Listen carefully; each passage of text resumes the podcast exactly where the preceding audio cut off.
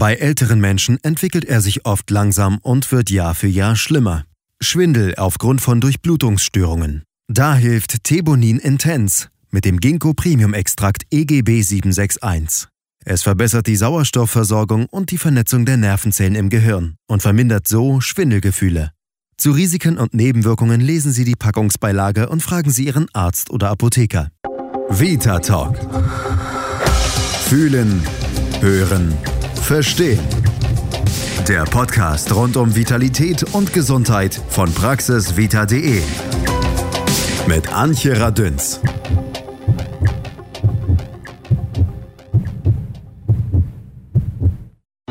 Pass auf, Schwindeln bedeutet, dass man lügt. Lügen ist das gleiche wie Schwindeln.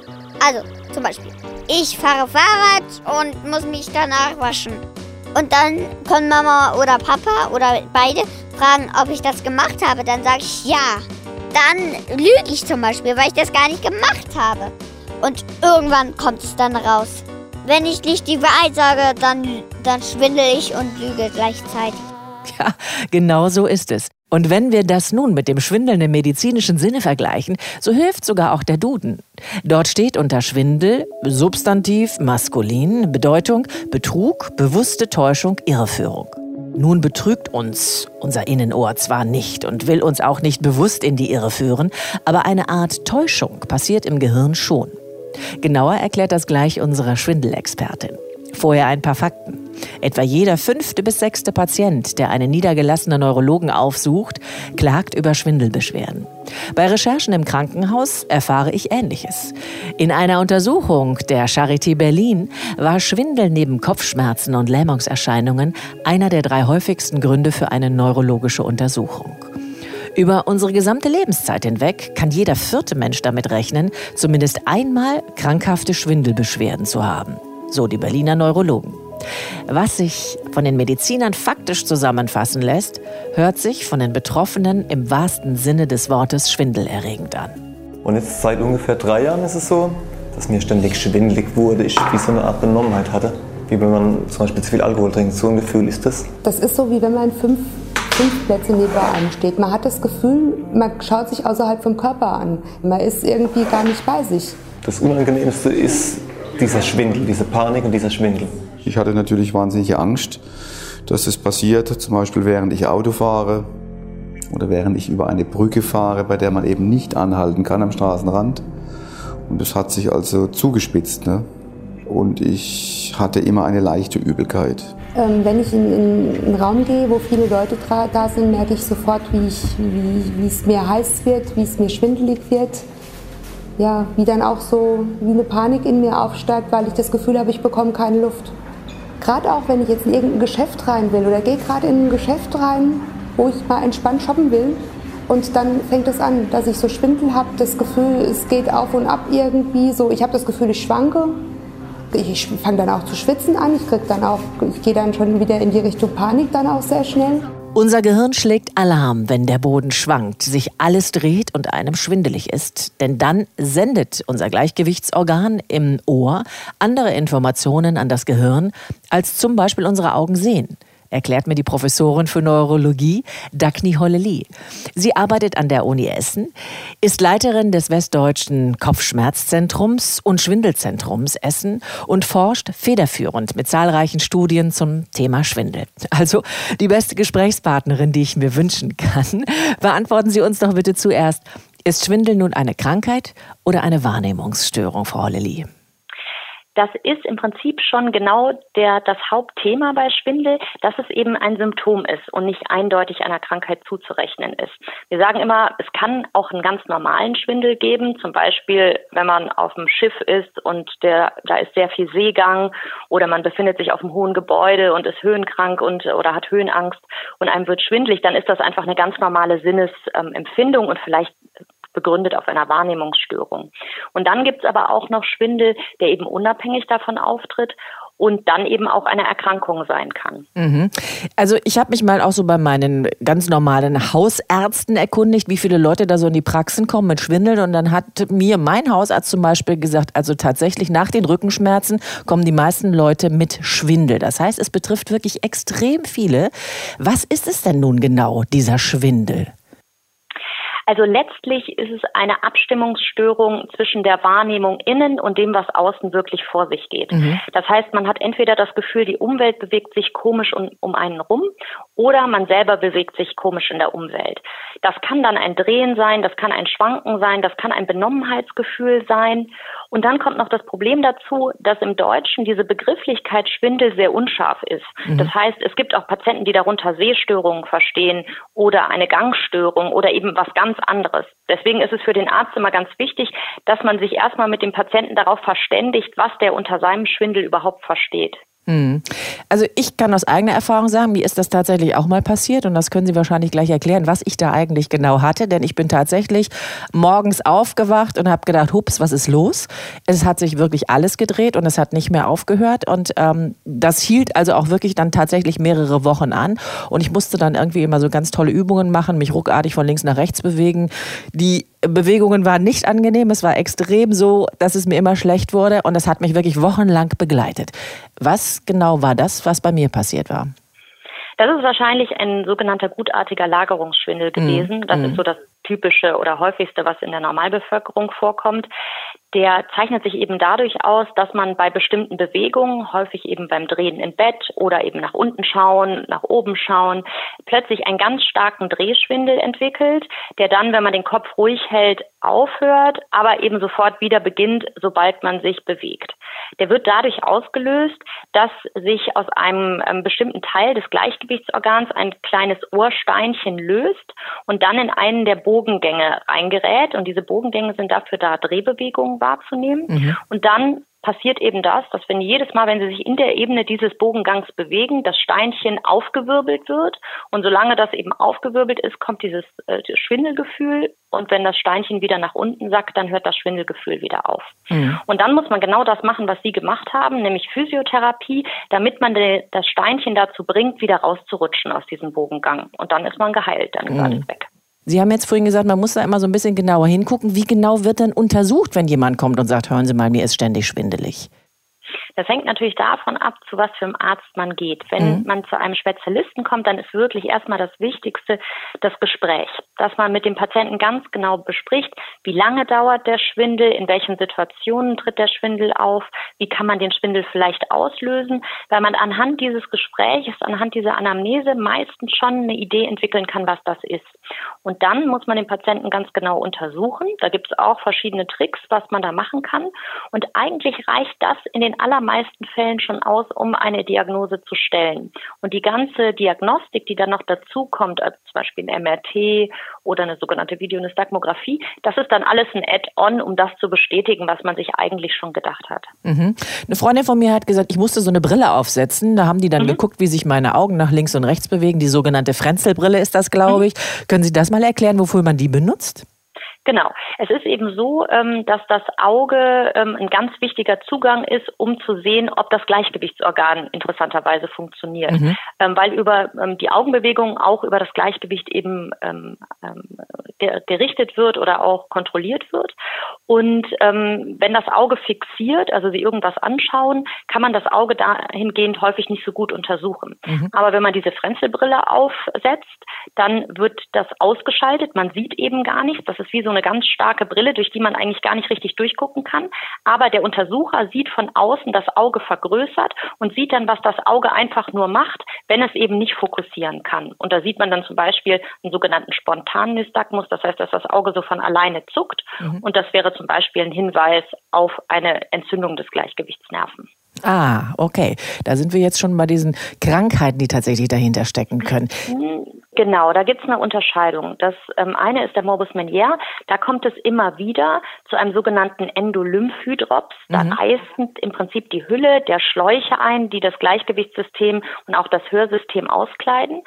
Und davon ähm, zu unterscheiden ist die sogenannte Neuritis vestibularis. Das mhm. ist eine Entzündung vom Gleichgewichtsnerven.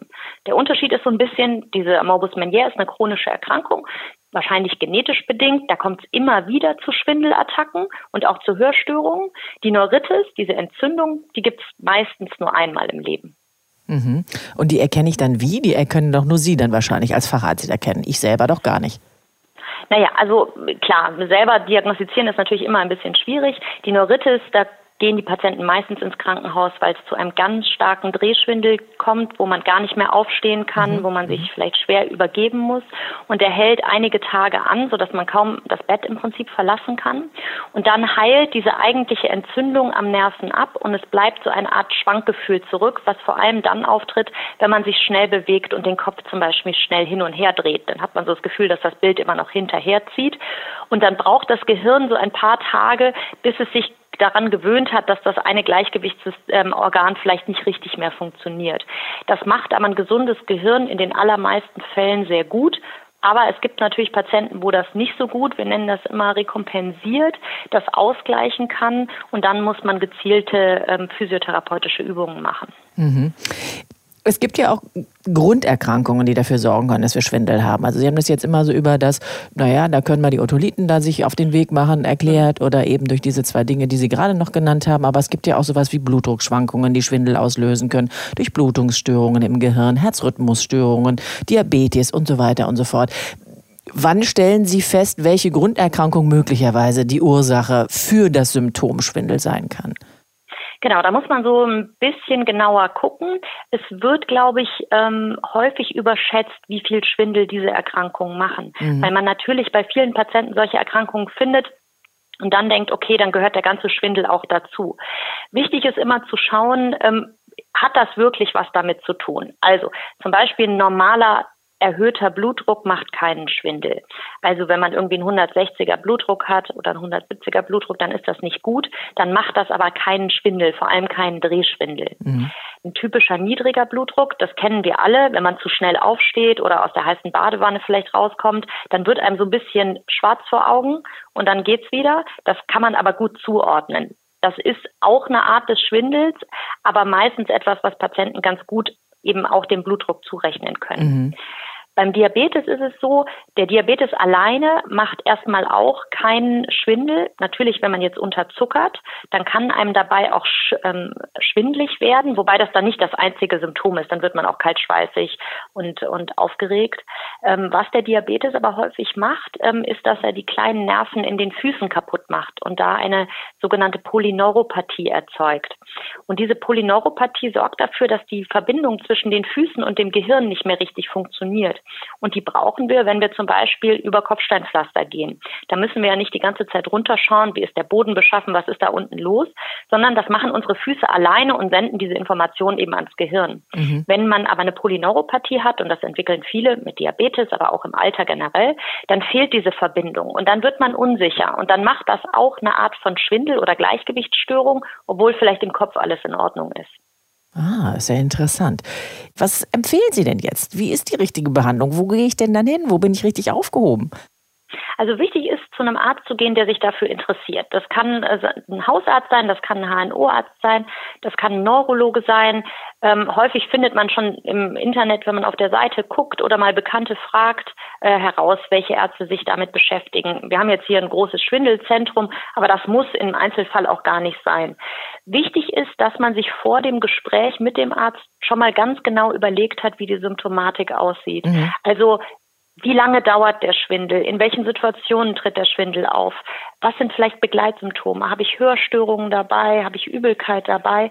Weil das macht es dem Arzt häufig viel, viel einfacher herauszufinden, ähm, was es ist, als wenn man da hinkommt und sagt, ja, man hat Schwindel und man weiß jetzt eigentlich auch nicht so genau, wie sich das anfühlt, weil dann ähm, ist es natürlich schwierig, gerade für einen Hausarzt, der vielleicht nur wenig Zeit hat, herauszufinden, was los ist. Mhm. Und das zweite Wichtige, was man machen kann und was erstmal immer richtig ist, ähm, sind Gleichgewichtsübungen. Das hört sich jetzt immer sehr hochgestochen an, aber letztlich geht es darum, dass man sich möglichst viel bewegt und eben das Gleichgewichtssystem auch ähm, trainiert. So kleine Kinder bewegen sich ja die ganze Zeit und springen auf einem Bein und drehen sich im Kreis. Und je älter man wird, desto seltener macht man das. Und das Problem ist, dass das Gleichgewichtssystem dann eben verkümmert, wie ein Muskel verkümmert. Und wenn dann noch irgendwo ein Schaden dazukommt, wie irgendwie eine Polyneuropathie, dann fällt das einfach noch mehr auf. Das heißt, am besten versucht man so weit wie möglich in den Alltag zu integrieren, dass man eben solche Sachen eben auch macht. Mal auf einem Bein hüpfen, ähm, mal sich eben drehen, mal balancieren. Ähm, solche einfachen Sachen helfen dann schon, dass das Gleichgewichtssystem trainiert bleibt. Mhm. Gilt das auch für Reisekrankheit? Denn das ist ja auch so eine Form von Schwindel, die für viele echt so Qual wird. Also ich weiß es von mir als Kind, dass es ganz extrem war und leider haben es meine Töchter offensichtlich auch durchmachen müssen. Ja. Ähm, und das ist nicht nur für diejenigen schlimm, die in einem Auto sitzen, sondern für alle, ja, die alle im Auto sind. Äh, ja. Ist das die gleiche Geschichte? Kann man das auch vorher wegtrainieren? Nee, das kann man schlechter trainieren. Es ist einfach so, dass es Menschen gibt, deren ähm, gesamtes Gleichgewichtssystem einfach sehr aktiv ist. Und wenn man das dann ein bisschen anschubst, zum Beispiel durch Autofahren oder durch Achterbahnfahren oder Karussellfahren, dann reagieren die einfach mehr. Und dieses mehr reagieren äußert sich dann in Übelkeit, ähm, oder eben bis hin zu Erbrechen und allgemeinem Unwohlsein. Es gibt so ein bisschen Tricks beim Autofahren. Das ist zum Beispiel lieber selber fahren als Beifahrer. Und wenn man Beifahrer ist, lieber vorne als hinten. Weil das Problem ist immer, wenn der Eindruck, den der Körper von der Bewegung hat, nicht mit dem visuellen Eindruck ähm, übereinstimmt. Das heißt, man hat das Gefühl, also der Körper bewegt sich, aber man sieht eben die Bewegung nicht, dann gibt es ein Problem. Das Zweite ist, was man ähm, ein bisschen beherzigen kann, ist, dass man zum Beispiel nicht während der Autofahrt dann noch liest oder im Handy guckt oder sowas, weil das auch das Ganze nochmal ähm, verschlechtern kann. Und es gibt auch Medikamente, die man vorher ähm, nehmen kann. Also es gibt zum Beispiel mhm. so ein Pflaster, was man sich hinters Ohr kleben kann, gerade vor längeren Reisen ähm, was einfach äh, das ganze System ein bisschen runterreguliert und dafür sorgt, dass man weniger Übelkeit und weniger Erbrechen hat. Mhm. Das Erstaunliche finde ich ja, dass das immer so zeitweise auftritt. Also meistens so bei Kindern, die, sage ich mal, so äh, ab Grundschulalter losgeht und dann hört das irgendwann auf, dann verliert sich das wieder. Wie ist denn das zu erklären? Genau, also das Gleichgewichtssystem, das funktioniert nicht über das äh, gesamte Leben gleich, ähm, sondern es ist wahrscheinlich so, dass gerade kleine Kinder relativ viel tolerieren können, was ja ja auch klar ist, die werden viel rumgetragen ähm, und, und viel hoch und runter und so weiter. Wenn die schon reisekrank wären, dann könnte man die ja kaum auf dem Arm tragen, weil das schon unangenehm wäre für die. Das stimmt. Ähm, genau. Aber so im, im, Grundschulalter beginnt das häufig, dass äh, Kinder sehr empfindlich sind und dann verwechselt sich das wieder. Aber es gibt auch Menschen, die das übers Leben behalten oder auch phasenweise ähm, das wieder mehr haben als andere die zum Beispiel eine Patientengruppe, die das sehr häufig hat oder sehr häufig darunter leidet, sind Patienten, die unter Migräne leiden. Da ist einfach das Gleichgewichtssystem zu scharf gestellt und wenn dann nur so ein bisschen Trigger kommt, ähm, dann fangen die sofort an, auch ähm, Übelkeit und sowas zu entwickeln. Mm, mm, Kenne ich auch aus eigener Erfahrung, sehr unangenehm. Ich habe eingangs gesagt, Sie sind an ganz vielen Studien beteiligt und ich frage mich, Sie wissen jetzt schon so viel und es gibt schon so viel, was man da erklären kann. Was ist so Inhalt der Studien? Womit beschäftigt man sich und was kann da möglicherweise in Zukunft noch an Neuigkeiten auf uns zukommen in puncto Schwindel? Also, was wir ähm, natürlich machen, ist einmal sind äh, Medikamentenstudien, wo wir schauen, gibt es vielleicht auch Schwindelarten. Ich hatte ja jetzt ganz viel auch über nicht medikamentöse Sachen gesprochen, mhm. aber gibt es nicht auch Schwindelarten, wo Medikamente möglicherweise ähm, eine Rolle spielen können?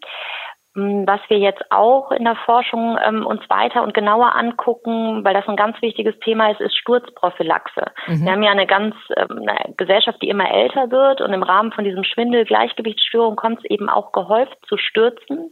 Und wir sind ähm, mit dabei, äh, ein System zu ähm, untersuchen, wo man eben schauen kann, sieht man anhand der Schwankungen, die so im Alltag stattfinden, vielleicht schon, ob ein Patient ähm, gefährdet ist zu stürzen und kann man vielleicht vorher schon was trainieren, damit es gar nicht zu so Stürzen kommt. Mhm. Und das Dritte, was wir uns natürlich angucken, ist, wie kommt es überhaupt dazu, dass Schwindel auftritt? Ähm, gerade so subjektive Schwindelsachen, wo Patienten gerade Benommenheitsgefühle entwickeln, das wäre bei so Migränevarianten häufig der Fall. Da werden die Patienten häufig in so eine Richtung abgeschoben, dass es ein rein psychischer Schwindel ist. Und da versuchen wir eben nachzuweisen, dass man da doch ein organisches Korrelat findet. Mhm. Was würde das dann, wenn Sie es nachgewiesen haben, für diejenigen, sprich die Betroffenen, bedeuten? Also ich denke, es ist immer vom Selbstverständnis was ganz anderes, ähm, wenn es eben keine psychosomatische, sondern eine organische Erkrankung ist. Und ähm, es bedeutet natürlich auch für die Behandlung was ganz anderes. Im Augenblick gibt es eben Schwindelarten, wo Patienten vor allem zum Psychotherapeuten geschickt werden, mhm. von denen ich aber denke, vielleicht sind die doch besser bei einem Neurologen oder beim HNO-Arzt aufgehoben ähm, und vielleicht ist doch ein anderer Therapieansatz viel sinnvoller. Und das wäre so das, wo wir eben hinwollen. Mhm. Also ganz zum Schluss nochmal Pi mal Daumen. Wann ist also die Zeit vorbei, wo ich definitiv nicht mehr abwarte, ob es von alleine weggeht? Wann sollte ich wirklich direkt zum Arzt gehen? Also wenn man irgendwie einen Schwindel hat, der einen massiv in der Lebensqualität beeinträchtigt, wenn man merkt, da sind noch andere Symptome dabei, also ich kann nicht richtig sprechen, ich kann irgendwie mich nicht richtig bewegen, ich kann nicht mehr richtig laufen, nicht richtig aufstehen, dann muss man sofort zum Arzt gehen. Wenn man länger schon Schwindel hat, würde ich immer dann den Arzt aufsuchen, wenn irgendwie meine Lebensqualität eingeschränkt wird. Also wenn es so ist, ich kann deswegen nicht zu Familienfeiern gehen, ich kann mich deswegen nicht richtig um meine Familie kümmern, ich kann deswegen vielleicht nicht richtig arbeiten gehen. Leiden Sie selber auch an Schwindel? Ich habe manchmal so ein bisschen Schwindel, ähm, aber ähm, meistens im Rahmen meiner Migräne, da kann ich das ganz gut zuordnen ähm, und dann auch ganz gut behandeln. Sie haben ein tolles Buch geschrieben, Die Schwindelambulanz. Das empfehlen wir jetzt einfach mal allen nochmal weiter. Ich hoffe, es ist noch ja. greifbar. Ich habe es noch gelesen. ich fand, da waren ganz tolle Anregungen drin, vor allen Dingen wirklich für die, die ja, wie Sie schon gesagt haben, auch durch Migräne etc. halt tatsächlich ja. mit in Mitleidenschaft gezogen sind. Ich finde es ganz toll, dass Sie Zeit für uns hatten. Ich bin sehr gespannt, was Sie herausfinden bei all Ihren Forschungen. Bedanke mich ganz herzlich für Ihre Zeit und äh, toi, toi, toi weiterhin für all das, was Sie noch vorhaben. Vielen Dank, Frau Holleli. Nee, nee, nee, nee. Noch ist nicht Schluss. Hier kommen noch einige Fakten für den Smalltalk morgen im Büro. Schon gewusst? Das Gleichgewichtsorgan ist eines der rätselhaftesten und häufig missverstandenen Sinnesorgane des Menschen. Entwicklungsgeschichtlich ist es eines der ältesten Sinne und weit vor dem Gehörsinn entstanden. Erst zu Beginn des 20. Jahrhunderts haben Wissenschaftler verstanden, dass die Bogengänge Sinnesorgane des Gleichgewichtssinnes sind. Vorher dachte man, dass Änderungen des Gleichgewichtes entweder über kleine Alarmgeber im Bauchraum oder aber durch Hin- und Herbewegungen des Gehirns gemeldet würden. Bei Rechtshändern dominiert die rechte Hirnhälfte auch bei der Verarbeitung von Gleichgewichtsinformationen. Bei Linkshändern ist es umgekehrt. Kleine Kinder kennen keine Bewegungskrankheit. Das liegt daran, dass Kinder bis zum Alter von etwa anderthalb Jahren das Sehen noch nicht zur Eigenwahrnehmung der Körperbewegungen nutzen. Offensichtlich dienen die Gleichgewichtsorgane nicht nur dazu, das körperliche Gleichgewicht zu halten, sie sind quasi unsere Innenarchitekten für räumliche Orientierung. Ich sag nur, finde das Auto im Parkhaus wieder. Wegen erhöhter Unfallgefahr dürfen Menschen, die an der mit Schwindel und Gleichgewichtsstörungen verbundenen Meniere-Krankheit leiden, kein Auto fahren. Tanzen hilft gegen Schwindel. Je mehr wir das Drehen beim Tanzen üben, umso mehr stärken wir Koordination, Sicherheit und Gleichgewicht. Und auch mein verehrter Johann Wolfgang von Goethe litt an Schwindel, an Höhenschwindel genauer gesagt. Um etwas schwindelfreier zu werden, stieg er bei seinem Aufenthalt in Straßburg täglich auf den Turm des Straßburger Münsters. Therapeuten würden sich freuen, der Klient hat seine eigene desensibilisierende Verhaltenstherapie gefunden. Zu guter Letzt noch ein bisschen schwindeliger Vers. Man kann ihn lieben oder nicht, kommt auf den Standpunkt an. Sofern es wackelt in der Sicht, so ist man dümmer dran. Ein Schwindel macht doch viel mehr Freud, wenn man ihn praktiziert. Man wird ihn zudem auch nicht leid, wenn man schön fabuliert. Man schwindelt, bis man schwindlig ist und kennt so alle beide. Das ist zwar ziemlich großer Mist, doch macht es dennoch Freude. Stimmt doch gar nicht. Schwindeln darf man nicht. Hör mal lieber nochmal den Podcast von vorne. Keine schlechte Idee. Den nächsten Podcast gibt's wieder am Mittwoch. Viel Zeit, uns Themenwünsche oder Kommentare per Mail unter podcast.praxisvita.de zu senden oder diese kleinen süßen Sternchen bei iTunes und Co. zu vergeben. Wir freuen uns. Ich bin Antje Radüns. Passen Sie gut auf sich auf. Vita Talk. Fühlen, hören, verstehen. Der Podcast rund um Vitalität und Gesundheit von praxisvita.de. Ihr habt Fragen oder kennt vielleicht einen interessanten Krankheitsfall? Dann mailt uns an podcast.praxisvita.de. Nicht, dass uns bei so viel Informationen noch schwindlig wird. Mit Thebonin Intens stehen Sie fester im Leben. Zu Risiken und Nebenwirkungen lesen Sie die Packungsbeilage und fragen Sie Ihren Arzt oder Apotheker.